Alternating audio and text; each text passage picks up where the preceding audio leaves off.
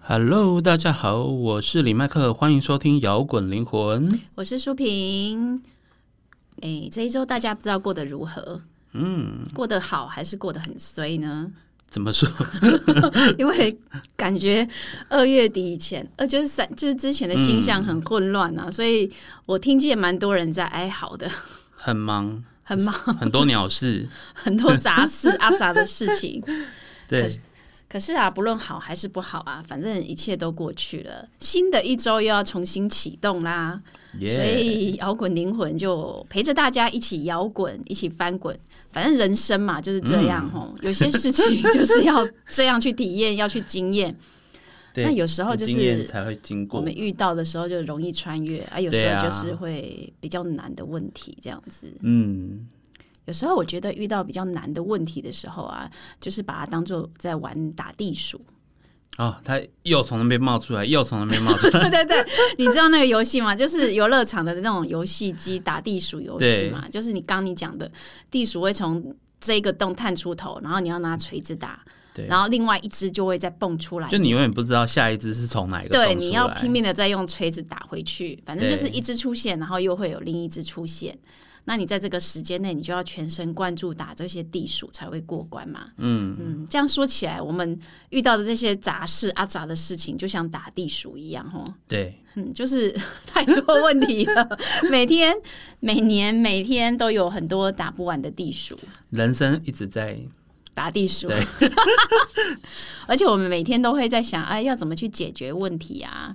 尤其是在遇到很复杂的问题的时候，有时候我们会遇到的那种问题，不是那种一加一等于二的那种绝对答案的那种问题，嗯，那就会更复杂，更没有难理标解准答案。对，常常问题是没有标准答案的。那遇到这些情况的时候呢，就很考验我们的思辨还有逻辑能力了。那对所啊以、今天呢，我们就想要来跟大家聊聊很多事情，呃，该怎么做，或者是在做决定的时候的准则跟原则的问题在哪里？哦，对，因为特别是遇到，我不知道大家啦有没有遇到那种过两难内的问题。所以这个原则是有关于今天的题 目。对对对，我们今天要来跟大家思辨一些道德的东西。好，就对是道德跟实际的利益，或者是说大家的习惯的对冲突。对，在遇到两难类的问题， OK， 这边想要跟大家推荐一本书哦。我曾经在图书馆看到一本书，叫做《没被抓到也算作弊吗》。嗯，对，这是一个美国的作家博士布鲁斯·韦斯坦恩写的，他又叫做《道德先生》。道德先生，对对对，感觉他很八股。 我不知道为什么人家会这样尊称他，但是我就觉得哇，好奇怪哦，因为他写了好多本书，都是在探讨关于道德问题的书。嗯，那我觉得其实这本书的编辑也蛮厉害的，因为他这本书写。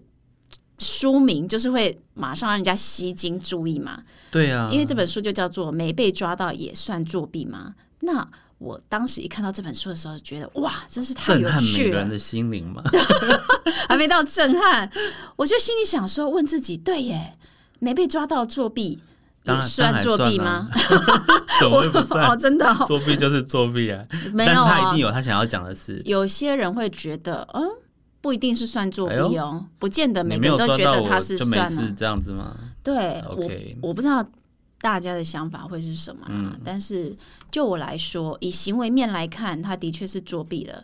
那怎么会因为没被抓到作弊这件事情，就会当做这件事情好像没有了一样？ 但我们其实人生中很多很多觉得自己觉得是小事的，我们都这样子自我安 慰。对，因为我们没被抓到。对对对，对，如果你不会因为这作弊这件事情受到任何惩罚的话，其实只有自己知道自己做的这件事情，没人知道。那外外表看起来就是一切如常嘛。这个不是专职考试的作弊哦。对，其实人生有很多事情在作弊。 那这就是回到问题的本质了嘛。嗯，我们选择，当你呃不会被抓到，那你选择要怎么做才是重点的嘛。嗯，对啊，当你在做坏事或者是在做比较不好的事情的时候，这件事情对你有好处、有利益，那你的选 择。而重点是你没有被抓到，你的你的选择我们会先是什前么？提是没都不会被抓到，假定都不会被抓到。对啊好，对，你就拿作弊刚刚讲的作弊这件事嘛，嗯，哎、我们刚刚说不是每个人都觉得我只要有这个行为作弊就是不对了嘛，对有些人搞不好会想，哎、人难免会作弊呀、你考试没做过弊吗？我考试不作弊的，哦，你比较这，我们以前考试很常在作 弊。那对我们这种就是小时候嗯就会觉得，哎、考试作弊大家都在做啊，你被抓到是表示不是表示你错，是表示你太逊了。这 样、啊，就连作弊都不会，还要被抓到这样。 对。那有些人就可能跟你一样，就是正气凛然，不行，我们就是不能作弊，只要不对就是不行。那你我也不是这么正义啦，是考试这件事情没有必要作弊。就没有，但是难免还是会遇到这种事情嘛。对，啊对就对是其他类似的事情，那有时候不是你自己作弊啊，你被别人要求说，哎、你给他看一下，那你也就算作弊啦。啊，我就不给看了。然后或者是说你发现别人作弊，有有没有讲出去是不是？但他跟你讲说，哎、拜托你不要讲，我这次是因为没有及格，我或者是我这次是因为真的太忙了，但是我因为如果没有做这个弊的话，我就没办就被法，啊退学，对我就没办法通过，就会我就死当是我只是想要个及格而已。嗯那如果是你的话，你遇到这种情形的时候，你会选择正义，还是会选择义气？这真的是不是很难？这个就是所谓的道德两难的问题啊。对啊，这个可是我觉得有些人真的是正义正义感强烈，他真的会发现，他就觉得他应该要举报。嗯，可是我相信，就是大概有一半以上的人是这件事情，反正不是我做的弊，我发现就睁一只眼闭一只眼。但你睁一只眼闭一只眼，难道你就是正义了吗？就也不是，对不对？对我没有说我是正义的啊、我已经说了，只有一些人是真的很正义。对对，我所以说这个对跟错是不是很难去判定？对，像前阵子我看一部韩剧叫做《秘密森林》，他诶那他是讲什么？他就是在讲一个检察官揭发弊案的过程。他的男主角是曹承佑，女主角是那个裴斗娜。那曹承佑就是演一个检察官嘛，嗯然后他就是在揭开弊案过程的时候，发现很多他身边的同事，就是他的检察官、他的检察官同事、他的长官，都就参与是那个，就是深陷弊案的主角。 那这边不是要剧透啦，只是说对，就像我们刚刚讲的作弊这件事情，当你身边的人、亲人、朋友正在做不道德的事情，你会揭发吗？那你没有揭发，还是你当做没看到？你没揭发，你就是对的吗？那你你只是一个人在那边正义，那这件事情就是对的吗？那其实我们也不用讲弊案这么大的事件啊，其实，嗯，就像刚刚讲的，生活中就会常常遇到很多那种关于作弊的事情。那当然不是只有指考试的作弊啦，比如说生活中遇到常常遇到作弊的事情，比如说呃买盗版的东西，那是不是一也是一种作弊？你背 A 货的名牌包包 也是一种作弊，没有以前车的时候红灯右转，是不是也是作弊？嗯，那也是一种犯法的行为。如果你你法律这样规定的话，对不嗯对？对对对，那你下载盗版的音乐，那是不是也是作弊？或者是没有付费版权的电影呢？我们是不是以前很常这样上网抓一些影片？大概有小很时长，候甚至大家或多或少会做这种事情。对啊，或者对是鱼目混珠的买电影票，学生电影票， 对， 就是你知道难免对不对？或者是有一些去一些呃名胜景观要参观买门票的时候，他如果是学生票有比较便宜的时候，你是不是会、大家会说啊？那我们就一起这样子，可能有些人对会这样做了，对可能对，这是大家都会的吧？很多人都会这样做。那但是这些事情看似它很小，但其实说说穿了，它它的本质背后其实它也是一种作弊，或者是说，我不知道有人啊，我还听过有人写讲说用花钱请人写论文的，那这些也是一哦种，这个作弊。我个人觉得这种事情比较严重，比前面说的一些小事情还，甚至比你就是小考的时候的那种小作弊还严重。但我觉得，如果你单单指作弊这件事情哈，你只要做了，就没有分大跟小。 OK，如果你错要就是错。对，如果你对要真的这样子来看的话如，果对于绝对正义来说的话，错就是错对啊。对对对啊，所以。呃，不论是写论文，或者是你只是买电影票这种事情，如果你真的要以对错来分的话，它不分大小、欸，嗯，对啊，难道你以恶小而为之吗？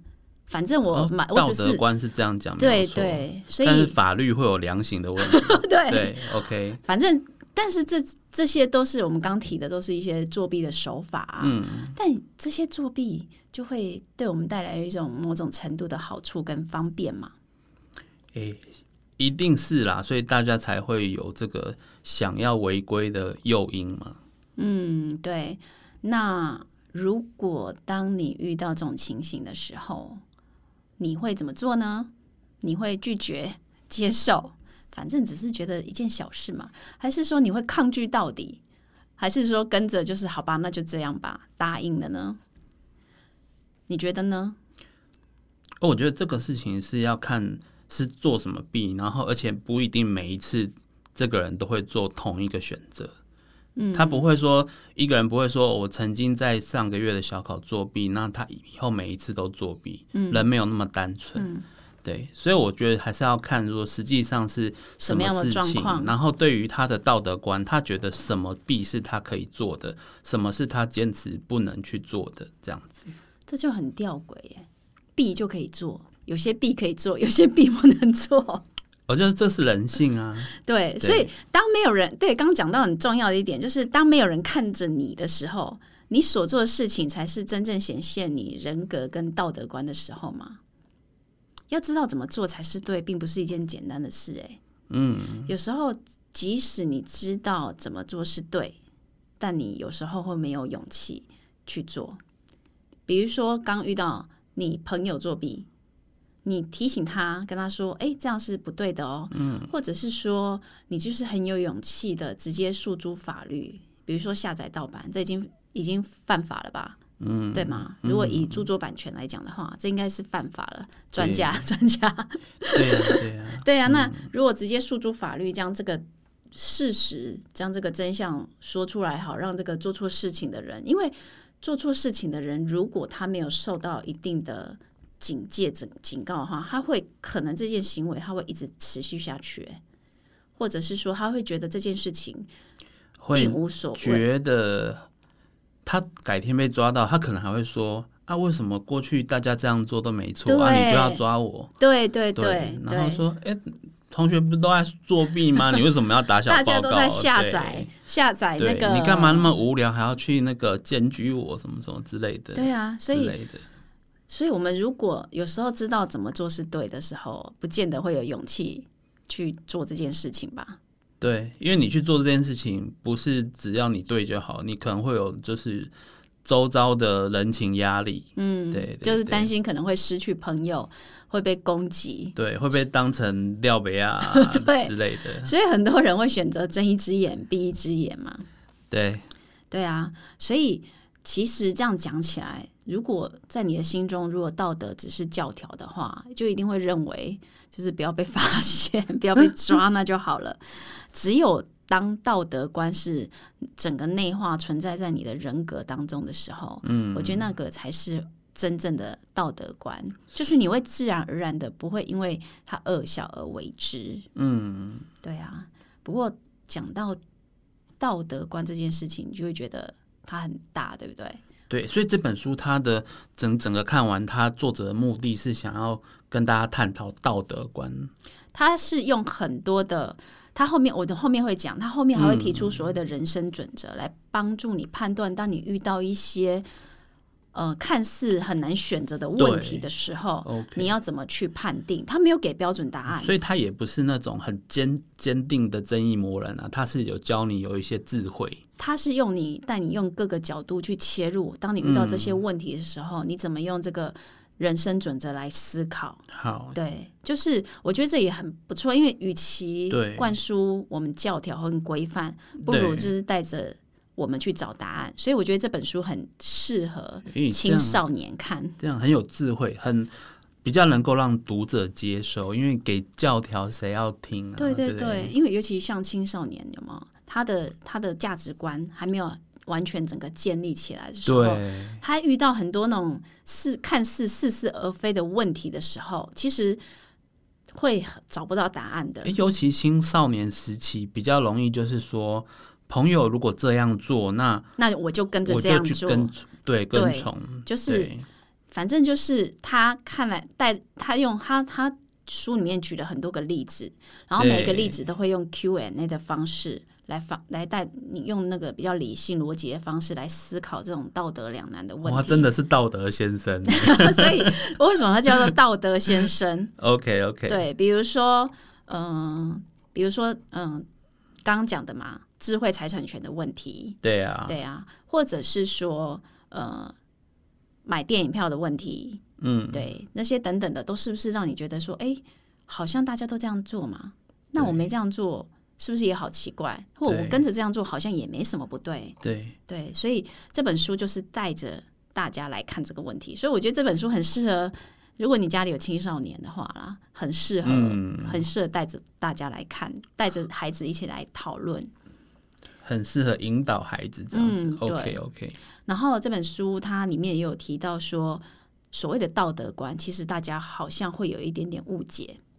那嗯、呃第一个合法的就一定是对的吗？不合法哎的就这一个定是一个错很好吗？的思考。对，因为有些法律其实，在成立的时候是有它的某些时空背景的，对，但其实现在看来却是不合理的。他书里面有举一个例子啊，就是好一九五五年的时候，不是美国种族歧视还很严重的年代吗？嗯嗯，那时候其实法律就定了很多对于黑人不合理的法律，比如有一条 OK，它就规定黑人在公车上都要让座给白人。这我们现在看哦太起来扯，听起来 太不超级合理政了治吧不正确， 太不合理了。太夸张了。对，然后 OK，当时就有个黑人哦，就因为拒绝让座给白人，他就因此而触犯了法律。嗯嗯那你来看哦，他的行为是不合法的，但他的他的作为是不是对的？他那这个那不呃作合为法，跟道德无关 啊，对就是它完全是没有问题的事情啊。对啊，所以对啊其实这是要来说，法律不是决定我们道德的唯一的根据跟教条啦。对，对啊。那第二个就是大家对道德观有迷思的，就是大家都在做事情就一定是对的，大家都喜欢做事情，应该就没问题吧？这真的很发很常发生在青少年很需要同才团体的时候的、的那种产生的似是而非的观念。 OK，大家都觉得说翘课一下只没是个没小调皮而已，翘课而已嘛， 对不对？翘课大学生哪有对不啊翘课的？对啊，必修学分哦，报告抄来抄去的，会不会？你说 没有考报告试就做是了网络上找 资料，然后贴啊那过来这排是，列组合一下 这也是一种很作很多弊人是这样讲对做的，对对对对对。然后比如说，啊好了，那我们讲的是比较那个生活上。那如果去嗯 party、派对的时候，是不是有人会想要嗨，然后嗨会下西摇头丸对，啊？这个很是不很是？多人会受诱惑，对但是很恐怖，因为你不知道会不会造成不可逆的伤害。对对，所以但是大家都在这样做啊。那青少年在那个阶啊段对的啊，时你候，看到你朋友已经要那什么叫什么什么飞飞欲仙还是什么？对那个叫飘飘什么欲仙的哦飘飘事欲仙，对，然后都很嗨的时候，对 不对？啊只有你还很冷而静。且对，然后而且大家都这样做，然后那个人做了这样做，好像也没什么伤害啊，看起来也 OK 没什么伤害，那我是不对是就会跟着做？但是这个这个要小心哦，对对嗯对，OK，对。然后第三个迷失就是对道德的标准没有一致性。我刚才、嗯我在看这个的时候就觉得，哎，真的耶！尤其是像我们当父母的，有时候对 道德标准好像会不太一哦样，对啊，如哎会果会随着情境而不同。如果你的小孩上网看盗版影片，你可能就觉得还好，但是他如果去摇头怕，你一定会疯掉、啊。对，好，那讲比较小的事情好了。 OK 很多父母在教育小孩，比如说讲丢垃圾这件事情好了，嗯，随手丢垃圾是不是不对的事情？对啊，对，我们不要讲说不是触犯法律，但是它就是不对的事情嘛，造对造成环境的伤他害。他可能顶多让你被罚几千块，对，但是他是就是不对的事情。对对，，好，我们如果以对错来看的话，对它就是不对的、不道德对的事情嘛。但是我现在拿着垃圾啊，在外面有看到垃圾桶，好就丢垃圾桶。那如果我遇到没有垃圾桶的时候，那父母就跟小孩说， 那就随便丢， 那是都不要是？看父母怎么教小孩。 所以那就是对标准不一样，对不对？看所你以随怎着么情怎境而啊么不一样。怎么设法解决手上的这个垃圾？ 有人说阿里有 can can 给， 啊，有人说啊假装摆在这个桌上忘记了，对，这个是不是就是看起来就是对道德观的误解跟迷思？欸其实有很多聪明的方法，什么方法？就是你去便利商店，便利商店通常有垃圾桶可以嗯丢直接丢便利商店的垃圾桶，哦， 或者说电商店没有，你问店员可不可以？你们有没有垃圾桶？有的店员都很客气说啊，那不然你给我就好了。那是有良心的父母，好不好？有些对，其实有我我我遇到过蛮多没有直接良心的 父母，尤其是在荒郊野外的地方嘛，对在市区很不敢做这种事情吧？对啊，所以其实哈，我们遇到这种啊看像看起来好像对，又看起来好像不对的那种好像都标以准不一的时不候，会被哦发现的时候就就尽量做哦。对啊，这真的好难哦，对不对？对啊，那如果你没有一个坚定的内在道德观建立的时候，对你很容易就被看照啊，你知道吗？对啊、因为我们生活中真的太多对选择 了啦。而且坚持你可以坚持多久也是个问题。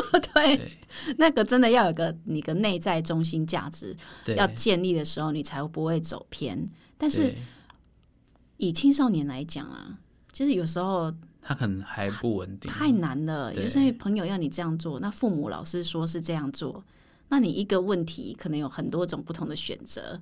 那这是、对啊这个世界上也有很多不同的看法跟想法嘛？就像刚讲考试作弊，你的想法是这样，另外一个人想法不见得是这样啊。那我们对到啊底该怎么办？嘿，对啊，所以这本书他就提出了说，我们心中要有一些准则，这个准则就叫做人生准则，它是在帮助你判断说，我们遇到这些看似两难、看似好像对、看似好像错的问题的时候嗯 OK 我们要怎么去判断该怎么做。 OK，对，所以他就他就是用 Q&A 的方式，你这样做的时候应该是什么结果？这样做的时候又会是什么结果？叫你用这几个问题去验证这件事情你该不该做，这样没吗？错 OK，对。好那他讲了哪些准则呢？那我们来跟大家说说这些准则是什么，让大家来参考。好，嗯，第一个不伤人，不伤人，对，其实这是最基本的，对不对？对不只是身体的不伤人啊，其实精神上也是对，不因要为去法律伤害上也别是人讲嘛，你对你有自由，但你的自由不能妨害别人的的自由，自由对对对，不能对去伤害别人。对你在这个不伤害别人的限度下，你享有所有的对自由，这样子，对，那我自己觉得这个不伤人的原则，不只是对他人，对自己也是。嗯嗯，比如说像刚吸摇头丸，你觉得是不是对，也是伤自伤害自哎己对嘛？这件事情，他禁止你做，是你会伤害你自己，对对对啊，所以不伤人是第一个准则。第二个准则就是让事情变得更好，比如说，嗯就是抱着说尽量能够去帮助别人，然后为着别人带来正面能量的事情。哦 OK 他这件事情就是往好的方向走。对耶，嗯我今天就听到一个很好的故事，我简单讲三十秒就好。就是他，啊就是就是之前呢、在很在以前呢、就是军犬，嗯就是有一些军犬它是执行任务的嘛，它们老了之后呢，军犬是被当成物品，嗯，所以它不被不被当成动物，然后就是说它只能被抛弃，它不能让民众愿意养的认养。哦，真的、啊，对，那这样好残忍、哦。这件事情很残忍，但是它法律是这样规定的，那就对，有所以就回到我就们刚刚有一讲个的，兽医去当兵的时候，哼，他就觉得这不对，然后他嗯就用尽所有方法，对想要让这件事情立法化。后来他成功了，对，所以他就是往正面的让方事向情走，变得更好。对，让事情变得更对好，然后为这整件事情带来一个比较正面的能量，对这真的很重要。对啊，然后第三个准则就是尊重，尊重，对我觉得要尊重别人。重要就是不要去说三道四，不要去窥探人家的隐私。如果人家嗯不愿意说的时候，你也不要去硬逼着人家一定要把他说出来的这样。 东西说出来。嗯，然后，呃，我觉得尊重还有一点就是，可能就是对要说真实的话。但是说真实的话，这个就比较考验说话的技巧。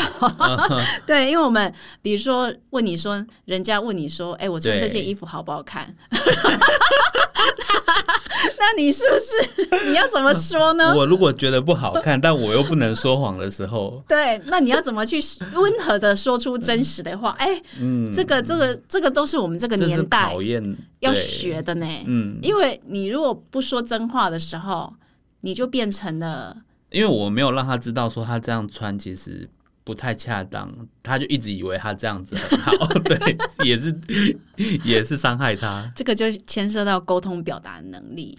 但是如果对你啊是基于尊重的、的立场、立基点去你就会知道怎么样不伤人的状态下，又让他去知表道。达你的想法，就你然不后要又让骂他他知说道，你这样穿超丑的，怎么会有人这样穿？这样就很伤人。这样就很批就是判说了。，哎、这个我们你这样子是蛮鲜艳的，没有错。但我们今天的场合可能比较适合整齐大方就好。对对对，对，就是你要去学着 怎么真实的、好好的说出真实的好话。好的说真话。哎、这是我们这个年代很需要学习的。对，，诶不过这个想法很好。其实你如果保持着一个尊重任何人的心啊，嗯，你你在说话也好，你在做事也好，你就会你会去注意要体谅别人。对，那个那种做事的感觉，会让人家知道你这个人是不是有在尊重人。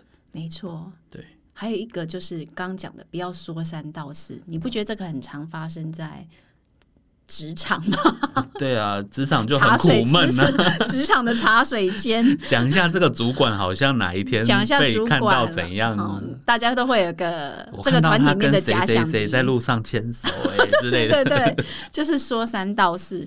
其实我们都不要去陷入这个八卦的的嗯圈圈当中啊啦、对也是因为是基于那个尊重这个人的的隐私权，对啊，因为你也不是他，你根本不知道实际状况是怎么样。那如果你就呃为了讨好这个群体，然后你就去说三道四的话，你就没有尊重他，你也没有尊重到你自己。对了，嗯，对。对好，那接下来刚讲完了尊重，第四个准则就是公平诚信。这里讲的公平诚信，我觉得讲的是一个运动家的精神，嘿因为有时候哈，我们会为了赢不择手段，对尤其是在比赛的时候，我们通常会讲说哦，重点在过程，不是结果。可是你会看哦，如果在学校举办各种比赛的时候啊，我们的比举办比赛的目的都是要让孩子有体验跟成长的机会嘛，然后希望每个人都要有下场比赛的机会嘛。 ，OK，可是如果你是老师或你是教练，你看着这个实力不如人的孩子上场就是被 KO 被打得很难看的时候，OK，你会能够平心于静气心的不忍嘛， 公平的让每个孩子有上场的机会吗？哦你还是会选一个就是比较有机会的，对，就是这个，就真的是要去找到一个平衡点。嗯，那你也是要尊重别人，然后你要去怎样去公平的去分配。 OK，这边就资是源讲到有一些比较弱势的人，可能很因为没有这个公平互惠，他很难有机会去成长。对， OK，那你刚我们刚讲那个买电影票这件事情啊，对它其实如果你鱼目混珠的买电影票进去，其实你也就是失去了公平、诚实的原则、诚信的原则，对不对？哦，因为他就是要让就是说比较没有没有那么多钱可以运用的学生，对，哦，让他们也可以进来享受电影。对，那如果你还鱼目混珠的去你去明明就是一 买那个个，你明明就是一个可以自己赚有钱可以的大人， 那你还就是为了省这个钱。为了省那个二十块、三十块，我不知道多少钱啊。哎、我我自己会觉得说，为了省这种小钱的心态啊，嗯长期累积，其实对对一个人的那种心境或心态是不好的事。没错，那感觉好像就是伤了自己的福报的一样。啊对，对对，会衰啦，会衰啦。说真的， 我直接讲直白一只 点，会衰，你你做很多这种小作弊所，以不是不报时 候对，味只是道，时候未到而已。 对啊对对，真的。有时候我们说以这个出发点来跟你讲说不要犯规，好像有点功利，但是有些人可能听到这样才会 怕。真的，哎、这真的是人性哎，被抓到才会怕。欸这就是然后被佛教惩罚才说的会十怕恶之一耶，对这啊个就是道啊。对啊，真的对不对？对啊，嗯，然后刚讲到第几点了啊？第四点了，对不对你剩第哦第五下一点点， 啊，第五点，作者说要出于爱去爱人。 爱用爱发电，我们不要讲的不是男男女情感之间的那种嗯爱啊，比如说纯像粹的，呃，比如说刚刚讲到那个，我们刚前面提到下载盗版音乐这件事情对好了。我们如果遇到这种事情的时候，你的选择会是什么？通常都会有几种选择。第一个，你会觉得没什么大不了嘛？嗯。第二个，我不会去做啊，但我也不会觉得下载有什么错。哦，就我知道朋友在下载，我也不会说去检举他对这样子，对。嘿，然后第三种就是，诶，那是不对的，我不做。那其实我们真的来看哦，嗯，以这五大原则来看好了，你没有经过人的同意就拿取，不论是什么形式，它就是偷嘛。对呀，那这个是不是就是伤害人？啊对他也是伤害人，它就是一种伤害嘛，对因为我它去也不偷了公平他的东西。对，他也不尊重那个创对作者，因为每个人都要拿他应得的，他提供好听的音乐，那对你啊是不是就要付费？这个才是公平大。家都盗版，他饿死就没有下一张专辑，对对对。对，然后你刚刚讲要爱，我如果我我到下载盗版音乐，然后对我又分 享出去。你你觉得这个是爱吗？这个就不是爱了。哦如果你是付费了，对然后下载，然后你分享给你的朋友，在你听这一台听，对，这个才叫做爱，出于爱去分享这个好听的音乐。但是如果你是先下载了盗版的音乐，你就已经基于一个偷窃伤害的立场去分享，你的出发点就已经有不纯粹的问题了，对 OK 这个就不是不是爱了。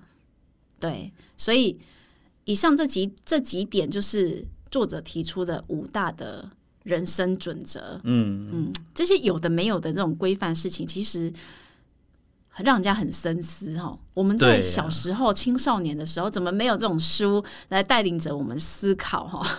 我小时候可能老师叫我们读心经啦，你有好一个好老师带你读心经，但是不见得每个人都有那个机会但接触我到我这不样的是那经种典。道德魔人，对，像我可能就是在乡乡下的红绿灯啊，嗯，如你就果会就闯没有车，我可能就红灯右转过去， 对，所以不见得不见每个人的选择不一样嘛。对，对啊，所以真的真的很多时候，呃，这个我们没有办法直接框一个框架跟教条给人家。对，那因为大家这样子直接切直接框灌输教条跟规范的时候，我觉得不如就是直接与其看法律怎么找答会，带着他们不找如用答案这五大重点对来去看，说你这样做是不是对的事？对，所以我觉得这本书真的还蛮推荐，就是家里有青少年的人，因为很多青少年就是活在人生迷茫当中， 他需要很多答案嘛。那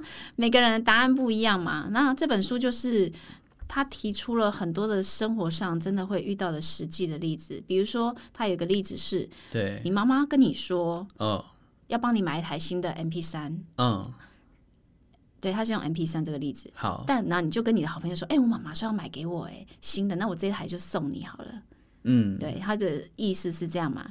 但是突然妈妈反悔了，那你是不是已经但你已经爽了，你已经说出去了？对那我们是不是如果以以道德标准来讲的话，我们是不是应该要说话算话？我们给出去对的承诺就要说话算话。对啊，那如果我知道我妈妈已经不送我了，呃，不买新的给我，我不想送她了，那我要怎么去做？对，我其要实其实它还是可以有存在沟通空间的，对，但是有些青少年你遇到这种情形的时候，不会处理，不会处理，他可能会直接用骗的，或者是直接跟妈妈反抗，直接骗同学说，哎、怎么样怎么样，呃，坏掉啦、或者什么之类的，啊不没有能说送真你实的的话，对，所以就是我们要怎么遇到这种人生两难的问题时候，他就用这个五个人生准则带着你去交叉论论证啊，嗯，哎、那这个书真的非常适合青少年，对啊，真的他如就你是所说，你能够不伤害别人，然后又不违背自己良心准则嘛？然后他就给出了中肯的意见，嗯，然后让你每个层面都可以去思虑到。所以我觉得这本书真的蛮适合很多青少年看的，好，这真的是推荐给大家，对。而且我觉得，当这些准则，当你真的变成内化的准则的时候，我觉得那才是你内在真实的正义感。你才能活出来嘛。对，因为你你心中有准则，你就不会去什么事情都要听别人的，嗯对，或是受到别人影响这样子。对啊，其实我觉得这本书不只是青少年，有时候我们大人越看完之后啊，可能也会对里面的对啊问题就是有所审视嘛。因为我们一些一些很多生活中的小作弊或小 已经啊违习规，惯已经了，觉得说啊，大大大家都在做这样子，对对所以有时也许你读了这本书之后，你也会去找出你自己的道德的答案哦。OK，好哦，好啦，诶，时间也差不多接差不近尾多声了了吧，对该跟大家说再见了。今天我们聊了很多道德两难，那我们该怎么去思考的问题，那也推荐了这本书。建议大家嗯可以带着孩子读读这本书，我相信一定会很有帮助的。那摇滚灵魂今天就跟大家分享到这边喽，我们下周见，下周见喽，拜拜。最后的最后，感谢大家收听我们的节目。如果你喜欢我们的节目，欢迎到 Apple Podcast 或 Spotify 订阅我们的节目，也别忘了给我们五星评分、留言鼓励哦。五星五星，明天又是上班日啦，让我们大家一起坚强的面对吧。我我们下周见。